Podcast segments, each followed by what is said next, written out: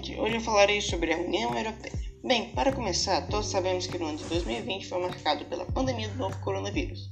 Nesse contexto, várias organizações de atuação internacional tiveram um importante papel para combater a crise, como foi o caso, por exemplo, da Organização Mundial da Saúde e da União Europeia, que mesmo se passando por alguns abalos políticos nos últimos anos, atuaram na articulação dos países europeus para o enfrentamento da crise, mas, para entrarmos mais a fundo sobre esse assunto, devemos saber o que é a União Europeia e como ela surgiu.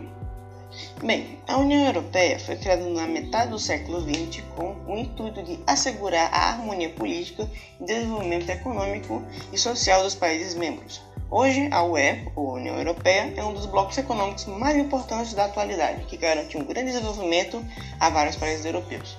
Como já foi dito, a União Europeia, assim como todos os outros blocos econômicos, procura fortalecer a economia de seus países membros, dentro da competitividade do mercado global, e isso torna a moeda da União Europeia, que é o euro, bastante cobiçada no mercado. Falando mais sobre os blocos econômicos, eles são importantes instrumentos políticos e econômicos para a atuação dos países da geopolítica global, e, com isso, a necessidade de formação de blocos econômicos foi acentuada a partir dos anos 1990. Agora falarem mais sobre a criação da União Europeia.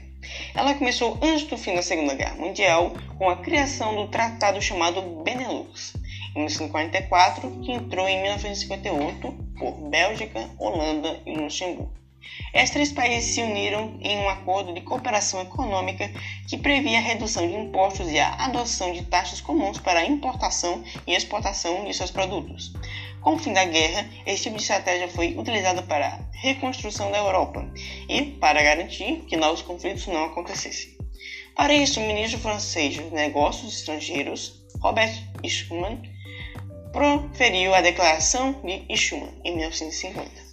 Essa declaração, Robert Schuman concluiu que uma das maneiras de diminuir as rivalidades entre França, Alemanha e outras nações incluiria uma parceria econômica e o estabelecimento de políticas comuns para o comércio que aconteceria com a produção de carvão e aço. E qualquer país europeu que quisesse participar seria bem-vindo. Em consequência, foi assinado em 1951 o Tratado de Paris, que determinou a formação da Comunidade Europeia do Carvão e do Aço, a CECA, constituída por seis países: França, Alemanha Ocidental, Itália, Holanda, Bélgica e Luxemburgo. Esse tratado entrou em vigor em 1952. A iniciativa tinha como objetivo integrar as indústrias siderúrgicas dos países membros do grupo. Em 1957, por meio do Tratado de Roma, foi fundada a Comunidade Econômica Europeia, a CEE, ou Mercado Comum Europeu, MCE, composta pelos mesmos países da SECA. Este tratado entrou em vigor no ano seguinte, seus objetivos iam além da integração dos mercados do carvão e do aço.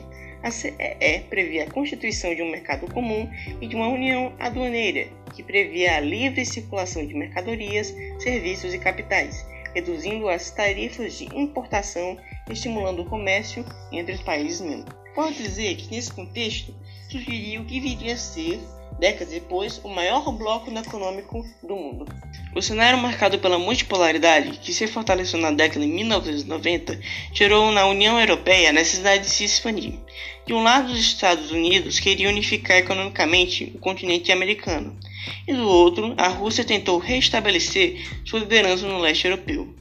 Além disso, o mundo assistia à expansão econômica e política da China e ao fortalecimento do Japão.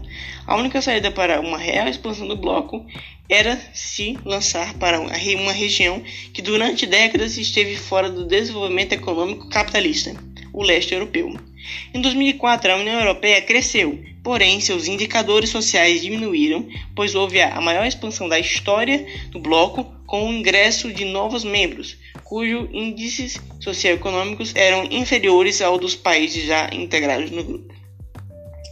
Depois de sua expansão, vamos falar mais sobre sua moeda, que é o euro. A União Europeia visava aprofundar suas relações políticas e econômicas entre seus países membros, então ela optou pela criação de uma moeda nacional que pudesse fazer frente ao dólar estadunidense, criado em 1999. O euro foi lançado virtualmente, sendo utilizado apenas em transições que não necessitavam de notas e moedas. Somente em 2002, as metas dos países que aderiram ao euro foram substituídas. A princípio, 11 países formaram a chamada zona do, zona do euro. Hoje, o euro é uma moeda oficial em 19 dos 27 membros da União Europeia. Mas, infelizmente, a partir de 2010, uma grave crise se abateu sobre a zona do euro. Esta crise surgiu com a instabilidade econômica mundial, advindo da fragilidade do mercado imobiliário nos Estados Unidos, de problemas fiscais e do elevado endividamento público nas economias menos competidas da zona. Para tentar resolver problemas referentes ao grande déficit público, muitos países buscaram como alternativa a realização de empréstimos a juros elevados e com isso passaram a acumular dívidas. A dívidas. A desconfiança de que os governos teriam dificuldades para honrar suas dívidas afugentou investidores e fez a crise se abater de forma mais significativa sobre o bloco. A União Europeia não é homogênea em termos econômicos e políticos, existindo sólidas desigualdades, fato demonstrado pela existência do PIGS, que é um grupo de países formados por Portugal, Itália, Irlanda, Grécia e Espanha, que foram assim denominados de forma pejorativa por apresentarem fragilidades econômicas e fiscais da zona do euro.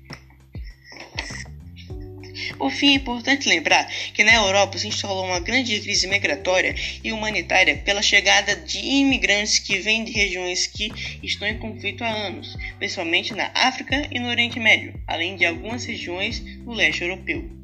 Essa crise reacendeu o problema do preconceito da xenofobia, pois muitos europeus atribuem aos estrangeiros a culpa pela crise econômica que instaurou no bloco. Frente a esse cenário, surge o Brexit, que é a expressão inglesa que se refere ao plano de saída do Reino Unido da União Europeia.